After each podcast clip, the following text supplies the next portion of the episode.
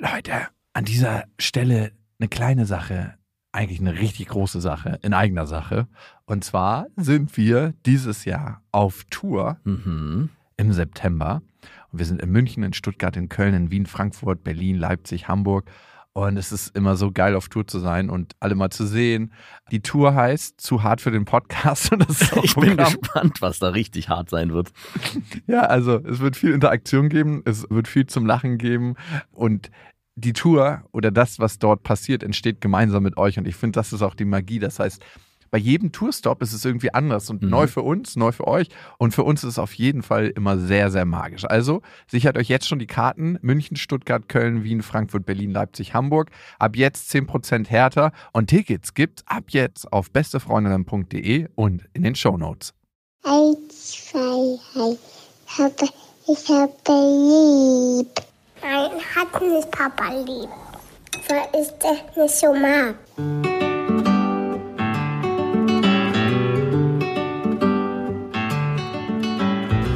Das sind beste Vaterfreuden. Keine bösen Wörter. Die Fremde, alte Schöpfe. Setz dich bitte hin. Der langweilige Podcast übers Kinderkriegen mit Max und Jakob. Hallo und herzlich willkommen zu Beste Vaterfreuden. Hallo, und heute haben wir das Thema Kinder geben Heimat. Ist dir mal aufgefallen, dass wir bald, einer von uns beiden, wir machen Schnick, Schnack, Schnuck, ein neues Kind zeugen müssen. So machen das ja manche Elterninfluencer, dass die dann regelmäßig Kinder nachproduzieren, damit die immer was zum Berichten haben und immer fresh bleiben mit den Fotos und so. Ja, wir folgen auch einer, die vor einem Jahr ein Kind bekommen hat und da schon den Vorwurf erhalten hat, hey, sag mal, das Kind bekommst du doch nur, damit deine Instagram-Karriere weiterläuft. Und jetzt habe ich nochmal gecheckt, sie ist schon wieder schwanger. Aber vielleicht hat die auch einfach Bock auf Kinder. Natürlich ist das der Grund. Die macht das doch nicht wegen Instagram und wegen ihrem Job und weil sie damit gutes Geld verdient. So ein Quatsch. Stell dir mal vor, du bist ein Instagram-Kind und deine Mutter hat dich nur gekriegt, weil es wirtschaftlich für sie von Vorteil war. Also ich glaube schon, dass das eine große Rolle spielt bei denen. Nein, meinst Doch, du? doch, doch. Kann ich mir nicht vorstellen. Doch, das ist so ein Kanal, wo wirklich auch alles vermarktet wird. Also die Kinder bis ins letzte Detail, sie selbst, ihr Mann hat einen eigenen Instagram-Kanal, die haben noch einen Live-Blog, also es ist wirklich alles dabei. Okay, lass ich einfach mal so stehen. Worüber wir noch nicht geredet haben, ist über die Kacke unserer Kinder. Es dann so ist. Nein. Mega widerliches äh, Thema. Aber Kinder freuen sich ja immer so, wenn sie irgendwie einen Haufen machen oder so. Bei Lilla ist es leider so, dass sie nicht gerne aufs Töpfchen ihr großes Geschäft macht, Ja. sondern auf dem Boden, Was? weil sie sich dann freier fühlt. Und lasst ihr das zu? Ja, weil sie ja Probleme hatte mit ihrer Verdauung und recht harten Stuhl. Und dann haben wir gesagt, ey, dann, ähm, bevor sie gar nicht macht, natürlich macht sie nicht auf irgendwelche Teppiche oder so, aber auf die Dielen, ja, ab und zu schon. und ich bete dann immer zu Gott, dass sie nicht in die Lücke ihr Häufchen setzt. Und dass es fester Stuhl ist. Das immer. Also nicht zu fest, aber also ich gehe schon mit Desinfektionsspray danach rüber und so, ne? Also ich ähm, heb das jetzt nicht auf und pack das in die Toilette. Es hat irgendwie auch was von so einem Hund, wenn du so aufnimmst und dann Ja. in die Toilette packst. Und letztens hat sie zu mir ganz stolz gesagt, Papa, ich habe eine Raupe gekackt. und ich habe mir das Ding angeguckt. Ich dachte, das ist einfach eine kleinwüchsige Schlange. Ne, Musste ich ihr dann natürlich auch mitteilen, dass es eine kleinwüchsige Schlange ist und dass es viel zu dick ist für eine Raupe. Und da ist mir aufgefallen, also wir reden ja immer von der Urknalltheorie und dass alles irgendwie durch so einen riesigen Big Bang erzeugt wurde und dass sich alles ausdehnt. Aber ich glaube tatsächlich, dass es eine Fehltheorie ist und dass Kinder Materie erzeugen. Weil bei Lilla ist es so, die isst relativ wenig, verhältnismäßig dafür kackt sie aber recht große Haufen. Und ich glaube, die ganze Materie, die es auf der Welt gibt, wird von Kindern erkackt. Weil sie sozusagen mehr ausbrüten, als sie einnehmen. Genau. Also das heißt, Kinder kreieren Materie. Kinder sind Perpetuum mobilis. Genau. Ein gut funktionierendes, getuntes, auf Steroids funktionierendes Perpetuum mobili. Ich erinnere mich, als wir den Podcast angefangen haben, hattest du gepredigt, zumindest in der Abwesenheit eines Mikrofons, du möchtest niemals über Pipi und Kaka reden. Ja, okay. das ist jetzt hiermit aufgehoben. Mit der Raupe, die gekackt wurde. Nein, okay. Aber ich meine, du hast schon recht, äh, es ist bei meinen Kindern so, dass sie natürlich oft gar nicht so richtig sehen. Ich versuche das zwar meistens noch irgendwie zu forcieren, dass sie da nochmal hingucken können. Meistens ist es aber mit Klopapier zugedeckt. Ich glaube, für Kinder ist es auch wichtig, dass sie sehen, was sie kreiert haben. das hat ja auch was mit Kontrolle zu tun, Ja. seinen eigenen Stuhl und seinen eigenen Harndrang kontrollieren zu können. Genau, und zu sehen, was habe ich kreiert. Und das verliert man ja auch irgendwann wieder im Laufe des Alters. Ne? Ja, man gewinnt die Kontrolle und dann gibt man sie wieder ab. Der Kreislauf des Lebens. Ja. Übrigens sehe ich immer wieder an Lillas Spiel, dass sie ihren ganzen Tag und ihre Erlebniswelt verarbeitet. Ja. Bei Lilla ist es so, dass wir ganz oft spielen, Mama ist zur Arbeit, Papa ist zur Arbeit. Obwohl das ja eigentlich nicht immer ständig der Fall ist, dass wir arbeiten, arbeiten, arbeiten. Ja. Trotzdem ist das ihre erlebte Realität. Und an Kindern kann man dann immer auch ganz gut sehen, was wir tatsächlich arbeiten. Also ich denke immer, ich habe einen sehr kreativen Beruf, wo ich ganz viele verschiedene Sachen mache. Aber wenn sie mich spielt, dass ich arbeite, schreibe ich eigentlich immer nur E-Mails und bin in Termin. Weil ich weiß gar nicht, Felix äh, spielt auch öfters Papa Arbeit, aber er, er sagt es dann immer nur, während er spielt. Und dann, glaube ich, hat er Männchen, die zur Arbeit fahren. Pap Ach so. Papa immer nur zur Arbeit fahren. Also der Weg zur Arbeit ist deine Arbeit. Ja, genau. Du hast so einen weiten Arbeitsweg, dass das schon Arbeit an sich ist. Genau. Ich könnte laut meiner Tochter selbstständige Prostituierte sein oder wie man in Nürnberg sagt, Prostituierte. Was uns zu unserer Tour bringt. Wir sind nächstes Jahr mit den besten Freundinnen auf Tour. Alle Infos dazu auf bestefreundinnen.de.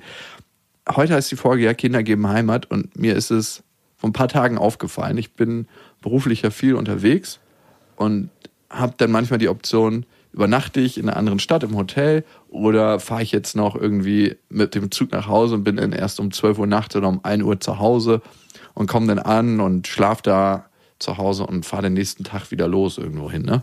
Also schon ein bisschen Leben on the road. Und früher hätte ich safe immer in einer anderen Stadt geschlafen. Also ich hätte immer in Hotels geschlafen, weil ich auch keinen richtigen Bezug zu meinem Zuhause hatte. Klar fühle ich mich zu Hause wohl, aber wenn du irgendwann so viel unterwegs bist, dann ist das Zuhause so, ja, wie dein Lieblingshotel, aber es ist nicht dein Zuhause. Zu Hause wartet halt niemand auf dich. Nee, außer meine Pflanzen, die ab und zu mal gegossen werden wollen. Deswegen hattest du ja auch immer Mitbewohner und Mitbewohnerinnen, dass zumindest der Eindruck entstehen könnte, da ist jemand, der wartet zwar nicht auf mich, aber da ist jemand. Das sind Lebewesen zu Hause. Und ich muss mich um die kümmern. Nein, muss ich eigentlich nicht. Aber ich tu mal so. Und seitdem ich Lilla habe, ist es ganz anders. Obwohl sie nicht dann da ist, natürlich ist sie nicht da zu Hause, wenn ich beruflich unterwegs bin und um 1 Uhr nach Hause komme, sondern sie ist bei ihrer Mama, ist trotzdem das Gefühl von Heimat ein ganz anderes geworden. Also ich habe jetzt das Gefühl, mein Zuhause ist wirklich auch ein Zuhause geworden. Das heißt immer, wir müssen den Kindern ein Zuhause kreieren und ähm, für die Heimat kreieren. Aber in dem Kreationsprozess, in dem Gedanken machen, wie gestalte ich ihr Kinderzimmer, wie platziere ich Spielsachen, dass sie überall so eine kleine Spielstation hat, wie ähm, gestalte ich das Zuhause so, dass sie sich wohlfühlt, kreiert man auch für sich selber Heimat und Zuhause. Hm. Hat sie denn schon mal angefangen, selber Ideen einzubringen, wie sie ihr Zimmer haben will? Das ist natürlich viel zu früh. Aber, oder dass sie sagt, nein, ich möchte das dann nicht oder ich möchte mein Spielzeug da haben. Nee, tatsächlich überhaupt nicht. Macht sie Unterschiede zwischen dem Zimmer in deiner Wohnung und Ja. dem Zimmer in der Wohnung von Mama? Sagt sie, welches ist schöner? Ja, auf jeden Fall. Ich lasse mich raten, welches schöner ist. Das von der Mama. Ja, bei mir ist es so, dass ja das Zimmer noch nicht fertig eingerichtet ist. Sie schläft ja bei mir mit dem Zimmer und in ihrem Zimmer steht ein riesen Trampolin und das war's und darunter ist eine Höhle gebaut und da lesen wir Geschichten und wenn wir Bock haben, gehen wir oben rein ins Trampolin und kämpfen und ähm, springen und das machen wir auch jeden, jedes Mal, wenn wir uns sehen. Also machen wir mindestens dreimal in der Woche. Ist es denn gemütlich bei dir? Auf jeden Fall. Also das höre ich jedes Mal, wenn Leute zu mir kommen. Ich meine für deine Tochter, nicht für deine Affären, die du führst. es ist halt sehr minimalistisch eingerichtet. Super für ein Kind. Ja, das lieben Kinder. Ja. Aber es gibt auch sehr viel Holz. Also es ist überall ein Holzboden, Holzmöbel zum Teil, große Flächen mit Holz, riesen Holztisch. Also es gibt viel Holz. Und wie ist das Zimmer von deiner Tochter bei deiner Freundin, Ex-Freundin eingerichtet? Also sie haben ja ein riesen Wohnzimmer, das heißt, da hat sie so eine ganz große Spielecke und das ist mit ins Wohnzimmer Ah, integriert. cool. Und Das heißt, es gibt gar nicht so ein separates Zimmer, wo sie dann spielen geht, sondern es gibt diesen Lebensbereich, wo sie spielt. Ah, okay. Das ist natürlich ein bisschen gemütlicher, muss man sagen. Also es ist viel gemütlicher. Ich würde mich da als Kind auch wohler fühlen. Sie sagt auch, wenn sie sagt, sie geht nach Hause, meint sie nach Hause zur Mama. Nein, natürlich. Nicht nach Hause zu mir. Nein, so geht nur Papa besuchen. Ja, ja, nee, sie schläft heute bei Papa, aber sie ist bei Mama zu Hause. Aua, jetzt mal. Aber du hast recht. Ja, geht dir das auch so, dass Heimat für dich anders geworden ist, seitdem du Kinder hast? Ja, aber also auf jeden Fall. Ich erlebe es dadurch, dass wir nochmal in ein Haus äh, am Stadtrand von Berlin gezogen sind, dass es sich nochmal ganz anders nach Heimat anfühlt. Also auch der Weg schon aus der Stadt aufs Land, kann man schon fast sagen. Ist jedes Mal so wie so eine kleine Reise in, zurück in die Heimat. Und der größte Aspekt daran sind natürlich die Kinder. Und es ist jedes Mal auch schön zu erleben, wie es jedes Mal anders auch ist, begrüßt zu werden. Also mal sind die Kinder im Garten und spielen dort und kommen entweder auf mich zugerannt oder ignorieren mich. Beides ist in Ordnung. Mal stehen sie an der Tür, manchmal wollen, will der eine mir die Tür aufmachen. Manchmal springen sie mich an, als wäre ich wochenlang weg gewesen, auch wenn ich nur ein paar Stunden nicht da war, was mich dann immer extrem irritiert. Und äußern dann auch Wünsche, dass sie dann unbedingt von mir in die Kita gebracht werden sollen, also die außerhalb ihres normalen Rhythmus sind. Und ich könnte mir das gar nicht mehr anders vorstellen. Stimmt, ich frage mich, wie sich das anfühlen würde für dich, wenn deine Family auf einmal weg wäre. Also wie würde sich dann deine Heimat, dein Haus und dieses nach draußen fahren und in dieses Genau. Haus kommen anfühlen? Es sind dann nur noch die zwei Katzen da, die du ja, die, die sind nur noch die zwei Katzen. und die fangen dann auch an, überall hinzukacken. ja, weil ich mich, weil ich mich nicht um sie die kümmere, Weil du dich nicht um sie kümmerst und weil du es einfach nicht mehr abbilden kannst, verwahrlost dann so richtig. Wie fühlt sich dann Heimat an? So war es bei meinem Vater übrigens, als ich meine Ma getrennt hatte von ihm. Er ist in der alten Wohnung, wo wir mit ihm zusammen aufgewachsen sind, wohnen geblieben. In der Wohnung, die wir mal zu fünf bewohnt haben. Als Kinder hatten wir, als wir klein waren, zu dritt ein riesengroßes Spielzimmer und ein Kinderzimmer. Das war auch so ein, so ein Dreier-Kombo-Bett. War eigentlich total gemütlich. Für Kinder ist es in den ersten Lebensjahren ganz schön, mit ihren Geschwistern zusammen zu Klar. wohnen in einem Zimmer. Es ist nicht eine Strafe. Also irgendwann dann mit zwölf oder el- elf habe ich dann mit meiner kleinen Schwester immer noch in einem Zimmer gewohnt. Das war dann irgendwann eine Strafe. Mussten wir auch so eine Tape-Linie durchs Zimmer ziehen. Wirklich? Mit, ja, mit Klebeband. Und natürlich war sie immer in meinem Zimmer, wenn, oder in unserem Zimmer, wenn Freunde von mir gekommen sind. Und Natürlich. meinte, ich will jetzt in meinem Zimmer Natürlich. spielen. Ja, aber du kommst leider gerade nicht in deine Hälfte. weil die bei der Tür so. genau, da hätte sie auf jeden Fall weltmeisterlich springen müssen. Ja, also ich glaube, wenn meine Kinder oder meine Familie nicht mehr in diesem Haus leben würden, aus Gründen, würde ich dieses Haus abstoßen und wieder in die Stadt ziehen oder so. Also es ist So für eine mich, kleine Einzimmerwohnung, wo du dann wieder dein Einsiedlerleben. ich würde dahin zurückgehen, wo ich herkomme, wirklich in diese kleine Einzimmer-Schimmelwohnung. Vielleicht gibt's ja die sogar noch. Die ist dann wieder frisch auf dem Markt. Ja, die würde ich mir dann vielleicht sogar kaufen, weil die kostet wahrscheinlich gar nichts mehr, weil die so klein und verranzt ist zu der Zeit. Oder du müsstest denjenigen, der da dann wohnt, rauskaufen, damit du wieder in dieses, dass du richtig so Fallback, dieses Ganze erlebst, so, oh, ich bin wieder da, wo ich Das war auch eine Zeit lang ein Gefühl von zu Hause.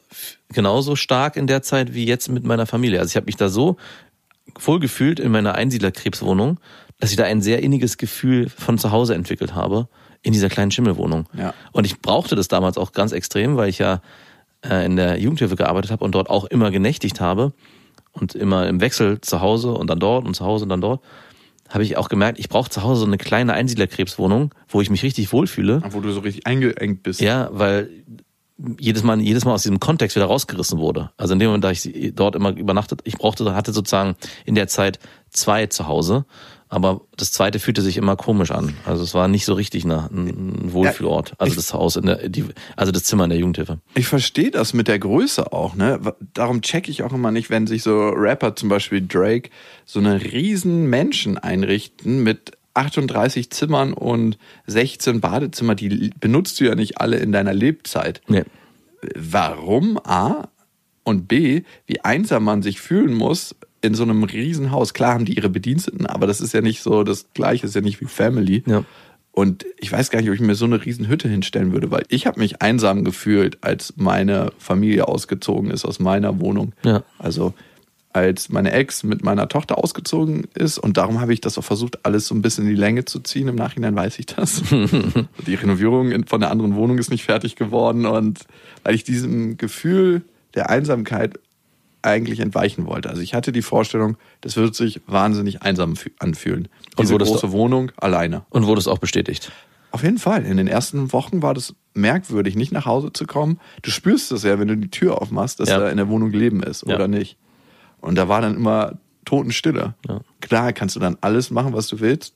Aber wenn du dich einsam fühlst, willst du gar nicht so viel machen. Das hemmt ganz viel. Ja, also ich hatte zum Beispiel heute Morgen, auch wenn du es gerade sagst, Totenstille, als wir aufgestanden sind, Felix ist morgens immer extrem laut. Also der muss morgens irgendwie, wenn wir am Frühstücken sind, direkt danach laut spielen, laut rumschreien. Also nicht, nicht schreien im Sinne von, dass er ausrastet, aber sein Spiel ist extrem laut. Also es ist, er erzählt sehr viel und ist auch sehr rabiat. Marie ist dagegen weitaus ruhiger beim Spielen morgens. Und als ich auf dem Weg zur Arbeit war, dachte ich, wow, früher, glaube ich, hätte mich diese, diese Lautstärke schon di- direkt am Morgen extrem gestört. Und heute ist es so, dass es so zu meinem Leben dazugehört, dass ich schon eher irritiert wäre, wenn es morgens nicht so wäre. Also eigentlich ist es ein Störfaktor, weil man überhaupt nicht richtig zur Ruhe kommt morgens. Und auf der anderen Seite gehört es zu meinem Leben so stark dazu. Auch dieses morgendliche, hey, um 6.30 Uhr wachen die Kinder auf und sind sofort von jetzt auf gleich On fire. on fire, dass man, klar bleibe ich dann manchmal noch liegen, aber ich bin sofort eigentlich auch schon in der Interaktion mit den Kindern, die dann bei uns im Bett meistens liegen und wir dann noch irgendwie ja, to- rumtoben, uns abkitzeln und die das ja auch einfordern. Kuscheln deine Kinder mit dir? Äh, Also ja, natürlich, weil ich sie mir schnappe. Nein, aber kommen die von alleine und kuscheln mit dir? Doch, ja, schon. Also Wie Felix, sieht denn das aus dann? also naja, sie kommen, Felix kann ich sagen, dass er herkommen soll und dann kommt er und springt mich auch an und drückt sich an mich. Bei Marie ist es nicht ganz so. Die äh, macht das. Papa, lass mich. Nee, die macht es nicht morgens, sondern die macht, hat manchmal solche so eine richtigen Anfälle, wo sie ankommt, mich ganz doll drückt irgendwie und auch nicht loslässt und klammert und dann schlagartig wieder loslässt, so nach 20 Wie lange Sekunden. dauern dieses? Ja, so 20 Sekunden oder 10 Sekunden so. Wie oft ist das ungefähr? Ich würde schon sagen, so zwei, dreimal die Woche. Ah, okay. Lilla kuschelt gar nicht mit mir. Das Du musst, dir, du musst sie dir schnappen.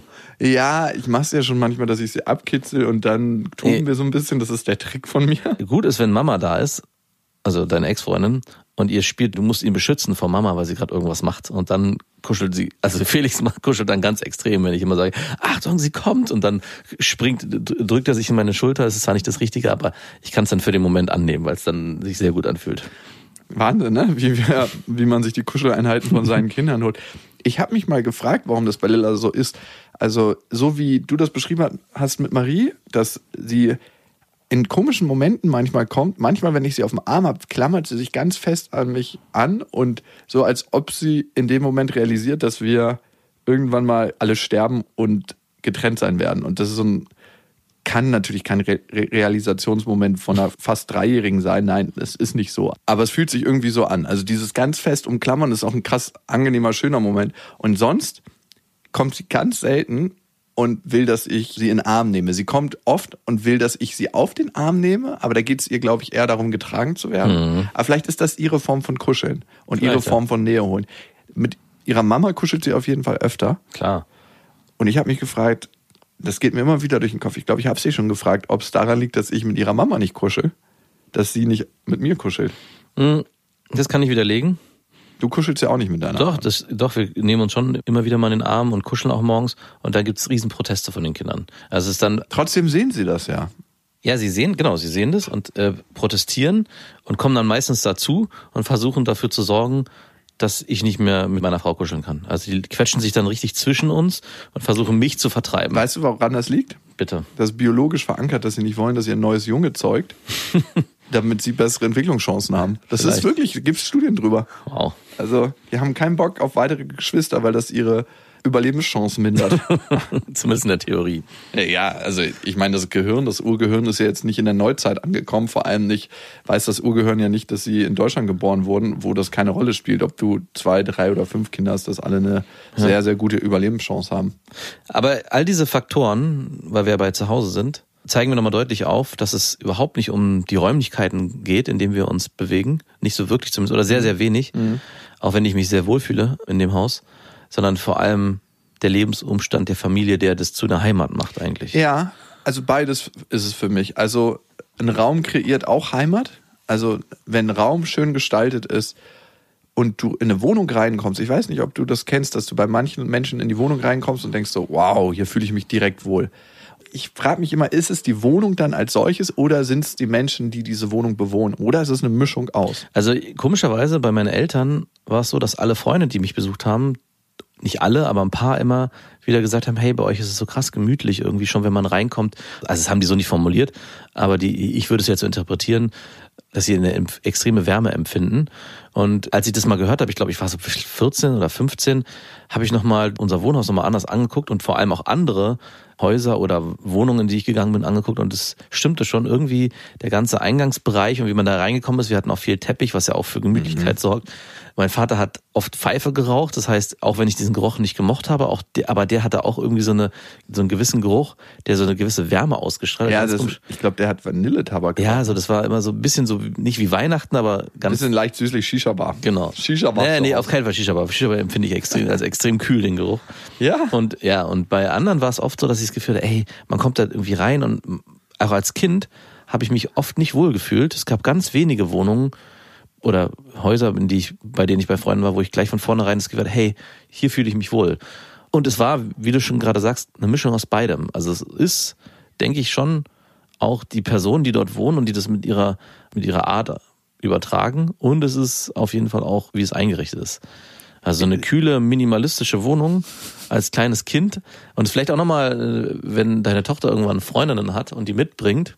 Die so, oh, jetzt so kühl. Ja, das ist auch ein. Das bin ich. Also vor allem Altbauwohnungen, und daran erinnere ich mich noch, waren für mich als Kind immer so, oh, wenn man hier, sobald man da reinkam und diese langen Flure und alles knarrte, war ich äh, immer sehr befremdlich. Natürlich war das auch dadurch, dass ich nicht, das nicht so kannte, sondern ich kannte natürlich durch mein, das Haus meiner Eltern und in der Siedlung, in der wir gewohnt haben. Neubau. Neubau, Haushälfte. Reihenhäuser. Es gibt nichts gemütlicheres als ein Neubau-Haushälfte. Genau. Und- Niedrige Decken, man kommt rein, es ist sofort wie eine Höhle. und dann noch Teppich und richtig viele Polstermöbel und Krams herumstehen. Aber diese Wohnungen waren immer für mich so, oh, hier ist es irgendwie kalt und kühl. Und die waren auch immer kalt. Also ja, stimmt. Neubau versus Altbau. Altbau ist da eher kühler. Findest du meine Wohnung ungemütlich? nicht unbedingt ungemütlich. Ich finde die sehr stilvoll, aber schon kühl. Ja. Es hat eine gewisse Kühle, die, die mir als Erwachsener aber gut gefällt. Also Ja. ich, ich fühle mich da wohl, aber ich, wenn ich jetzt nochmal so reingehe und mir vorstelle, ich bin so vielleicht so sieben, acht oder vier, fünf, sechs, sieben, acht Jahre alt, gerade so, wenn man, also glaube ich schon, dass wieder, also kommt bei mir sofort wieder das Gefühl, was ich hatte als kleines Kind, wenn ich in diese Altbauwohnung reingegangen bin, mit langen Fluren, Dielboden, knarrend, die Türen sind, haben auch immer hart geschlossen, daran erinnere ich mich auch mal, das sind immer diese alten Türen, die nicht weich schließen, immer, wo man auch Bam. immer, sieht immer so, wenn man nicht aufpasst, knallen die. Und dann wenig Möbel, ja, doch, ich glaube, als Kind ist es eher ungemütlich. Der Traum für jede Hausreinigungsfrau. Ja. Die kommen in meine Wohnung immer rein und sagen, jawohl, hier kann man gut putzen. Aber das stimmt schon. Ich habe Sachen verändert, seitdem Lilla da ist. Ne? Ja. Ich arbeite mehr mit Teppichen, also so schönen alten Perserläufern. Aber ich mag das immer nicht, wenn die so hart sind. Deswegen, Versinkt man da knietief? nein. Also ich mag das nicht, wenn, wenn man rüberfässt und die hart sind. Darum mag ich eben so Seidengemische. Und in Lillas Zimmer kommt auch Teppich. Also tatsächlich, weil es Klar. total schön ist zum Spielen und so. Und dann kommen da so Berberläufer rein. Wobei, kann ich ein bisschen widersprechen, das ist gemütlicher, aber zum Spielen ist es oft und gerade beim Marie, die viel mit Rollenspielen und Pferden und Viechern und so kippen kleinen immer um die kippen, kippen immer um. Und da hat sie sich auch beschwert, deswegen haben wir so einen, den Läufer, den wir bei ihr drin hatten, wieder rausgeschmissen, damit sie da auf dem Boden spielen kann. Ja, ich habe da so Holzplatten, die ich immer zurechtschneide. Die du dann auf den Teppich legst. Genau. Hm, okay. Und ganz, ganz viel Holz. Das finde ich immer geil. Natur, Holz, un unbehandelt. Das darf jetzt nicht aussehen wie so eine Müslifresserwohnung. Was ist denn eine Müslifresserwohnung? Kennst du so richtige Hardcore-Ökos, wo man so reinkommt und so, okay, hier wohnen Ökos. Weiß ich nicht mehr. Nein, wirklich? So als Bioläden in den Trend kamen. Ja. Das waren ja immer so Reformhäuser zuerst. Ja, Reformhaus, ich erinnere Genau. mich. Ich hatte eine Lehrerin, die immer im Reformhaus, aus Ja. dem Reformhaus Gummibärchen mitgebracht hat. Ah ja, okay, die haben keinen geschmeckt. Die waren nämlich nur aus Fruchtsaft.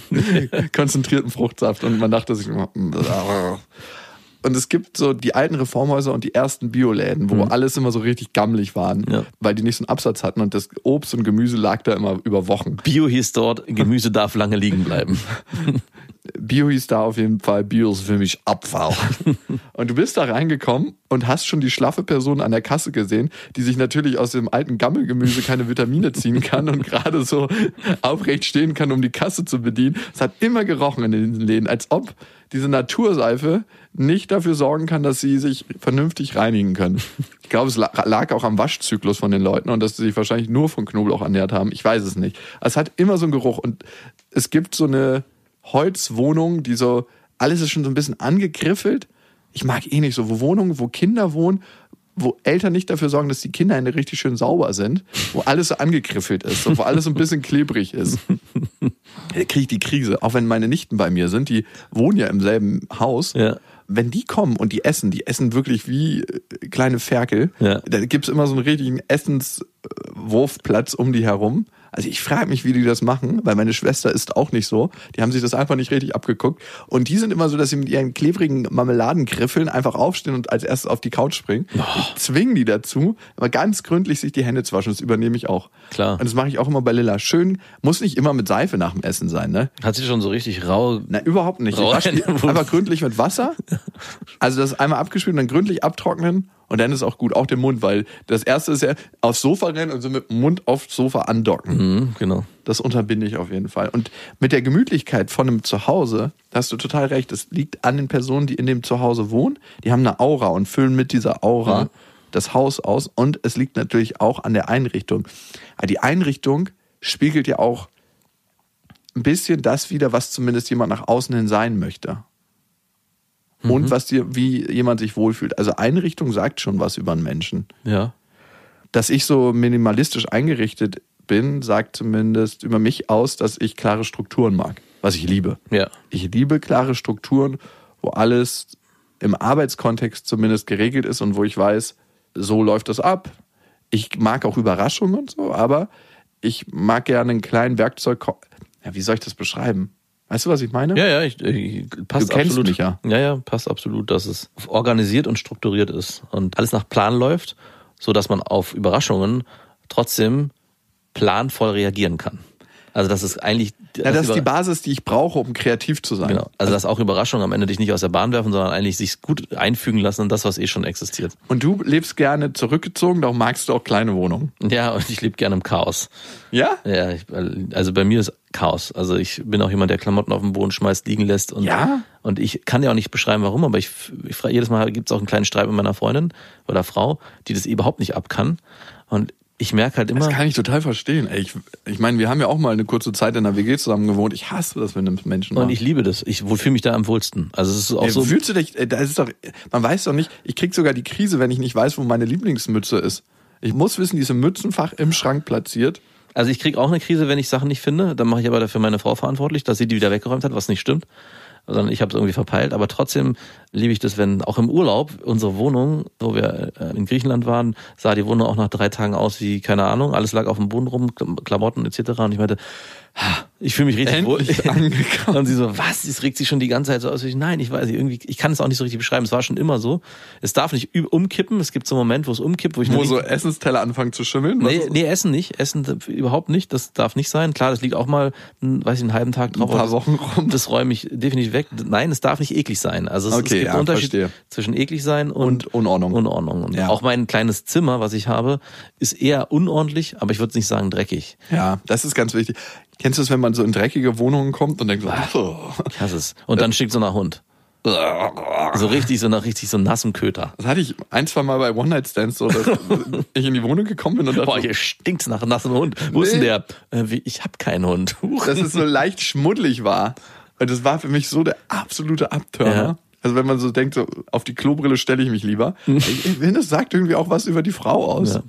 Ah, Ich war früher auch auf Pokerrunden bei so Kumpels, wo einfach die Wohnung so unfassbar runtergekommen ist und ich dachte so, wie, wie geht das? Wie kann, wie kann eine Küche so aussehen, wie sie aussieht? Und er dann hat immer bei dieser Pokerrunde, hat er so eine Liste gehabt, was man bei ihm auch zusätzlich noch kaufen kann, Pizza oder irgendwelche Aufbackbaguette und ich dachte so, no, I don't want any. Was? Der hat eine Liste gehabt, was man Ja, der hat, der hat aus diesem Poker-Ding bei sich zu Hause in seiner Wohnung so versucht, so einen kleinen kommerziellen äh, Bonus für sich selbst zu schaffen. Und hat Pizza, hat Pizza für, Tiefkühlpizza für drei Euro verkauft. Oh Gott, haben das Leute dann gekauft? Ja, ja. Naja, wenn du lange genug da rumsitzt, klar, hast du dann irgendwann Hunger bekommen. Und Hast du hast, dir jemals eine Pizza? nein, habe ich nicht, weil ich, das so, weil ich in der Küche das so eklig fand. Dachte.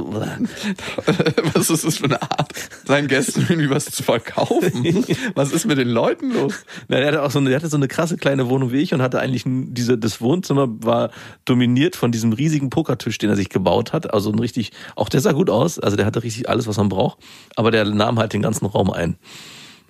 Ey, da fragst du dich doch, was ist los mit den Leuten? Ich, das war in der Zeit, wo Pokern so in war und ich hatte halt immer mir erhofft, Poker, ich hasse es. Und ich hatte mir halt erhofft, dass ich dort, die Leute, die dort waren, die ja auch alle ziemlich, ja, nicht, nicht dubios, ich war mit einem Kumpel meistens da, der war okay, aber die waren schon, ja, ein bisschen schmierig, sagen wir mal so. Ich finde, Pokern ist wirklich eine der lächerlichsten Sachen der Welt. Also wirklich, wenn ich so eine Rangliste hätte an Lächerlichkeiten, dann gehört Pokern für mich da ganz da vorne auf dieses Top 3. Was wäre denn Top 1 und 2? Krieg. Poker und Krieg. Ja. ähm, dann Videospiele im Allgemeinen. Es gibt für mich keine Größe. Ich weiß, Ja, okay. viele Leute genießen das und so. Für mich ist es immer so, ich habe noch nie Spiele geliebt. Also ich liebe Sport, aber Spiele, so Brettspiele auch. Mhm. Ja. Oder Kartenspiele. Mein Opa hat gerne Skat gespielt früher. Ich habe schon immer gehasst, weil ich dachte mir, in dieser Zeit könnten wir entweder Sport machen oder irgendwas Produktives oder irgendwas Schönes erleben, aber nicht irgendwelche Karten auf den Tisch legen und dann, ich werde auch kein Spieler mit meiner Tochter im Sinne von, äh, wir spielen irgendwelche Gesellschaftsspiele. Weil das Einzige, was ich noch mag, ist, mag, sind Spiele, wo man so kreativ sein kann, wo man was malt oder Pantomime macht oder was erklären muss. Das sind Spiele, wo ich den Nutzen sehe, wo Menschen in Interaktion kommen über ein Tool. Aber so die ganzen Klassiker, Mensch, ärger dich nicht. Was äh, das ja dann auch ist. Ja, aber es ist so sinnlos. Du äh, machst eine Figur und l- holst die in den Kreis. Also das Einzige, was ich an Mensch ärger dich noch sehen kann, ist, dass man lernen kann, seinen Ärger und Zorn zu spüren, ohne ihn rauslassen zu müssen und ohne ihn zu verdrängen. Das ist das, die einzige Berechtigung, die Mensch ärger dich nicht für mich hat. Also äh, Spiele für Kinder sind das erste Mal, dass sie sich mit Regeln auseinandersetzen und sich spielerisch lernen müssen, sich an diese Regeln zu halten, was sehr, sehr schwer ist. Meine Tochter hält es kaum aus.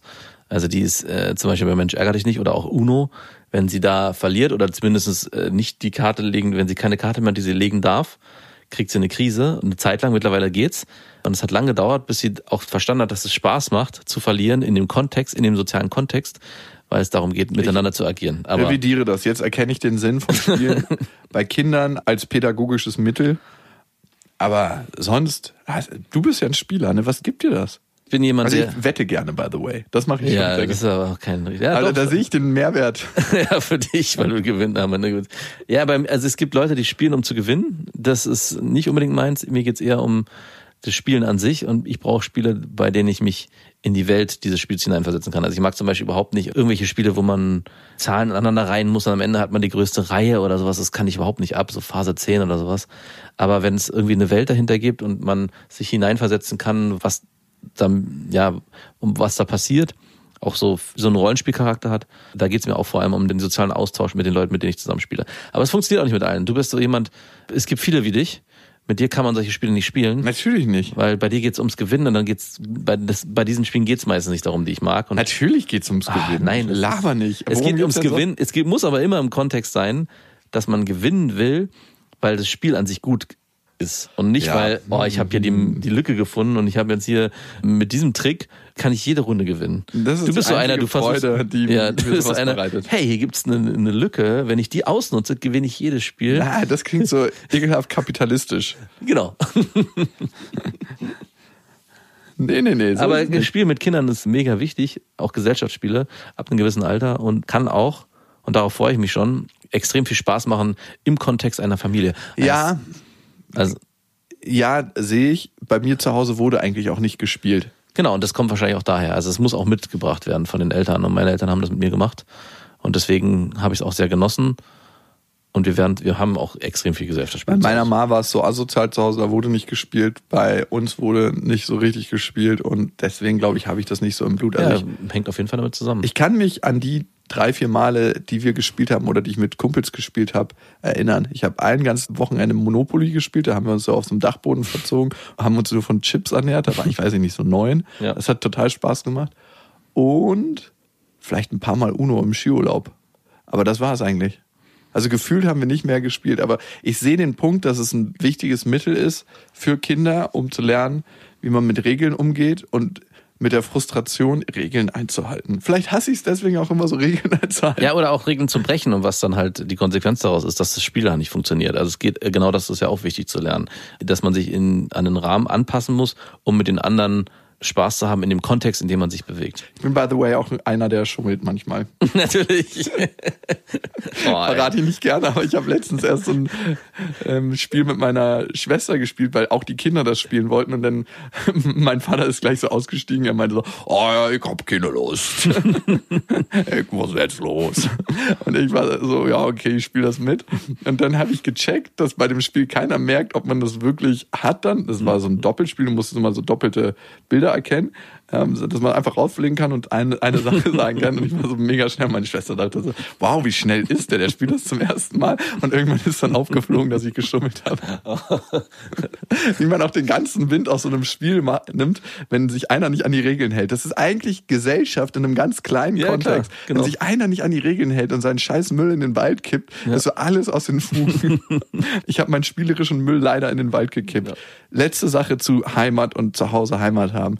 Ich hatte einen Kumpel, die waren richtig reich. Seine Mutter hat reich eingeheiratet. Das war ein Typ, der muss Millionen gehabt haben. Das erste Mal, als ich bei ihm war, ging die Pforte elektrisch auf und es hat sich so ein Riesengarten aufgetan und so ein mehrstöckiges Haus. Das war eine fette, fette Villa. Ja.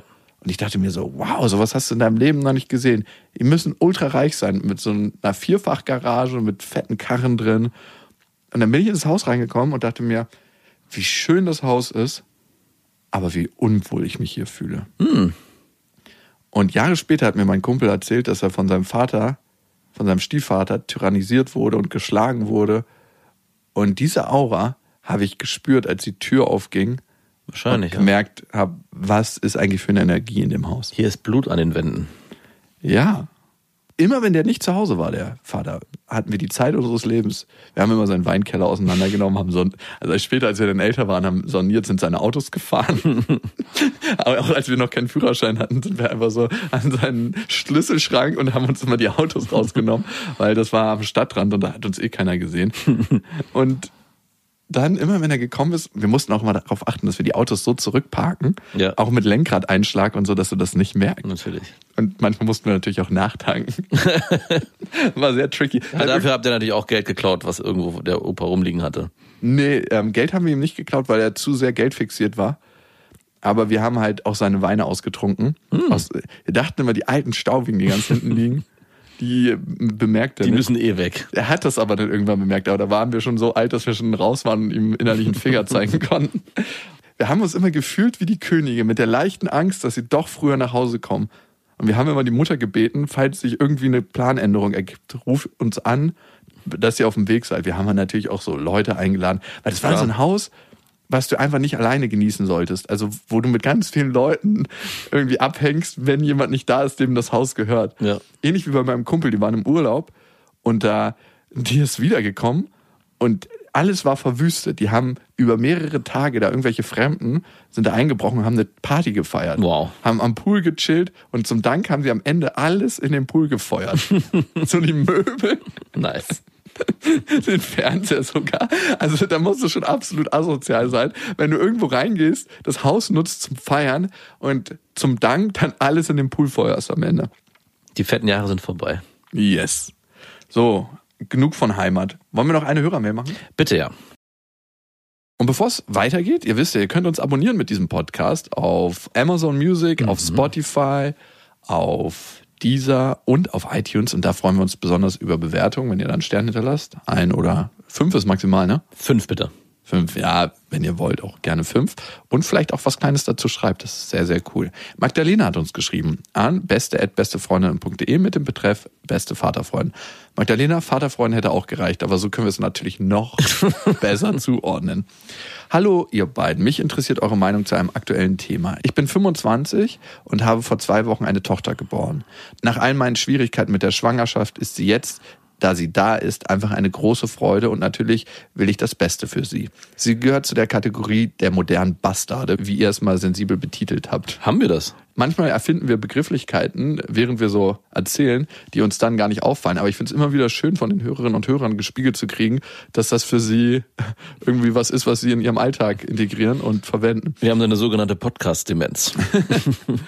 Der Vater und ich waren nie wirklich zusammen und sind auch jetzt kein Paar. Das heißt normaler Bastard, sondern sie sind auch nicht zusammen, das ist ein moderner Bastard. Hm, okay.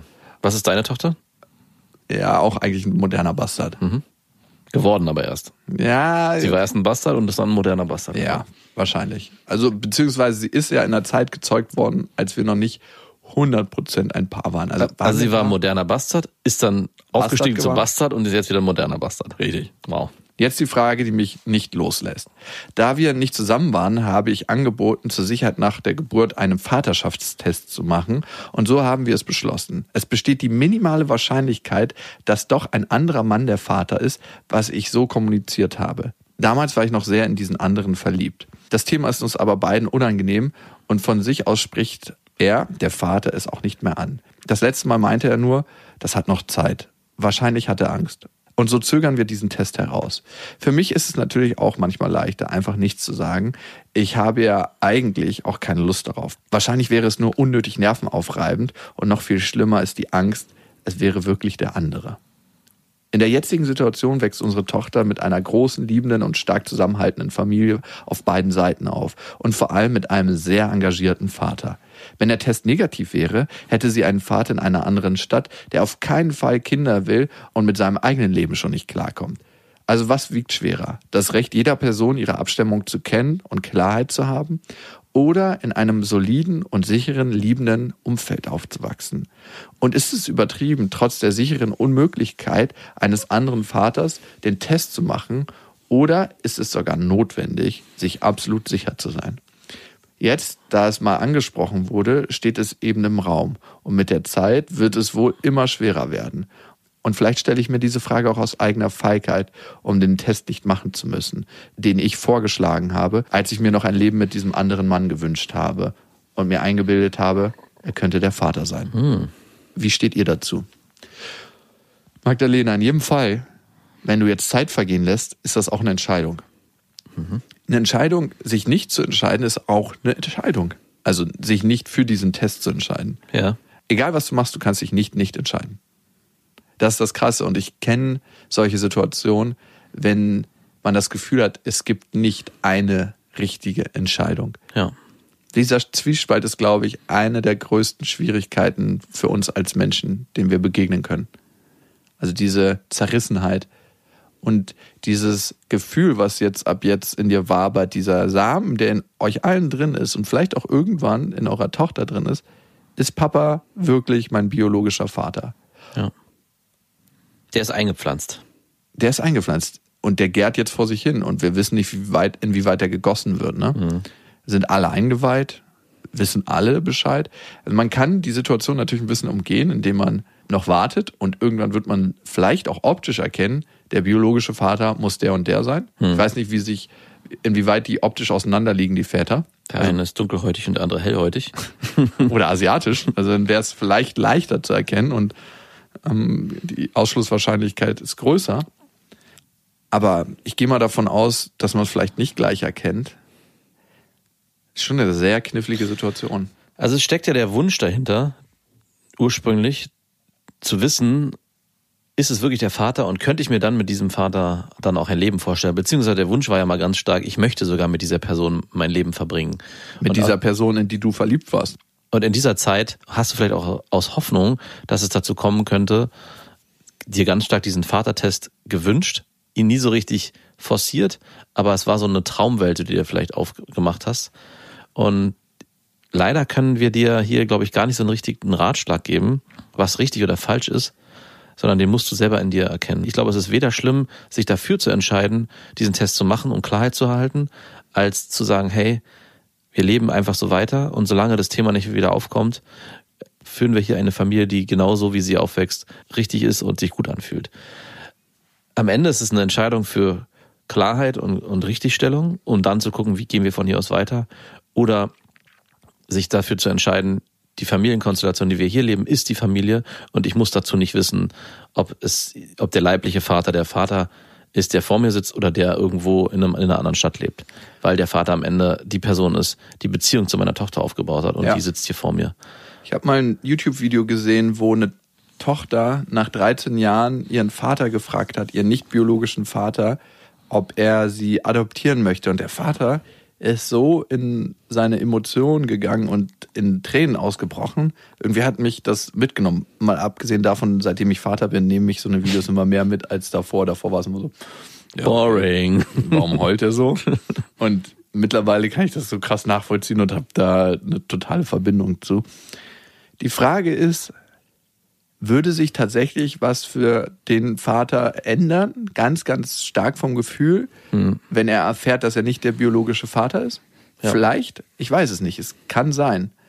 Würde sich was für dich verändern? Ja, würde sich was für dich verändern, wenn er trotzdem sagt, du, wir haben jetzt aber die Zeit verbracht und auf einer Ebene ist sie für mich meine Tochter. Hm.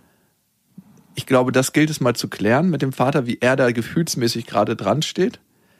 Und Klärung ist immer gut im Leben. Ja. Ich bin nicht der Meinung wie du, Max, dass es kein richtig oder falsch in der Situation gibt. Ich glaube, dass es als Energie wabert das. Und dass es immer als Energie wabern wird, wenn es nicht geklärt ist. Wir sind energetisch sehr stark damit beschäftigt, Themen zu unterdrücken in unserem Leben, die nicht an die Oberfläche kommen und nicht klar werden.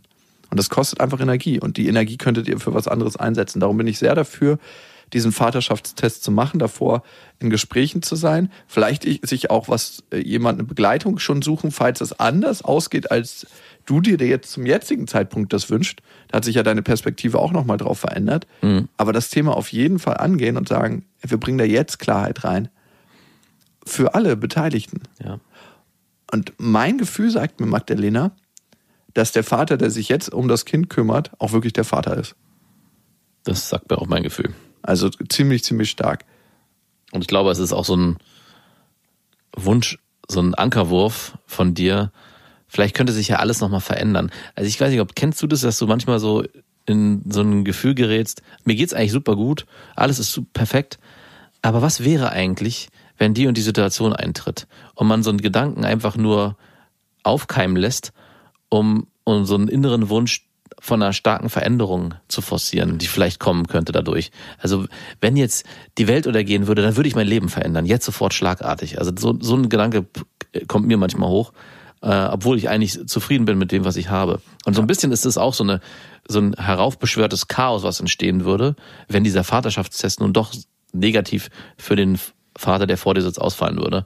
Und man müsste dann nochmal gucken, wie man sein Leben gerade lebt und welche Entscheidung man getroffen hat und sich dann komplett nochmal umorientieren. Also vielleicht liegt da auch nochmal ein tieferer Wunsch verborgen, irgendwas zu verändern in deinem Leben, der sich in diese Vaterschaftsgeschichte rein manifestiert hat. Vielleicht kannst du nochmal gucken, ob es irgendwelche blinden Flecken gibt und vielleicht eher an denen arbeiten, wenn es die gibt, um zu gucken, ob du vielleicht was anderes verändern willst in deinem jetzigen Zustand und der vielleicht auch gar nichts mit dem zu tun hat, weil der vielleicht auch gar nichts mit dem Vater zu tun hat.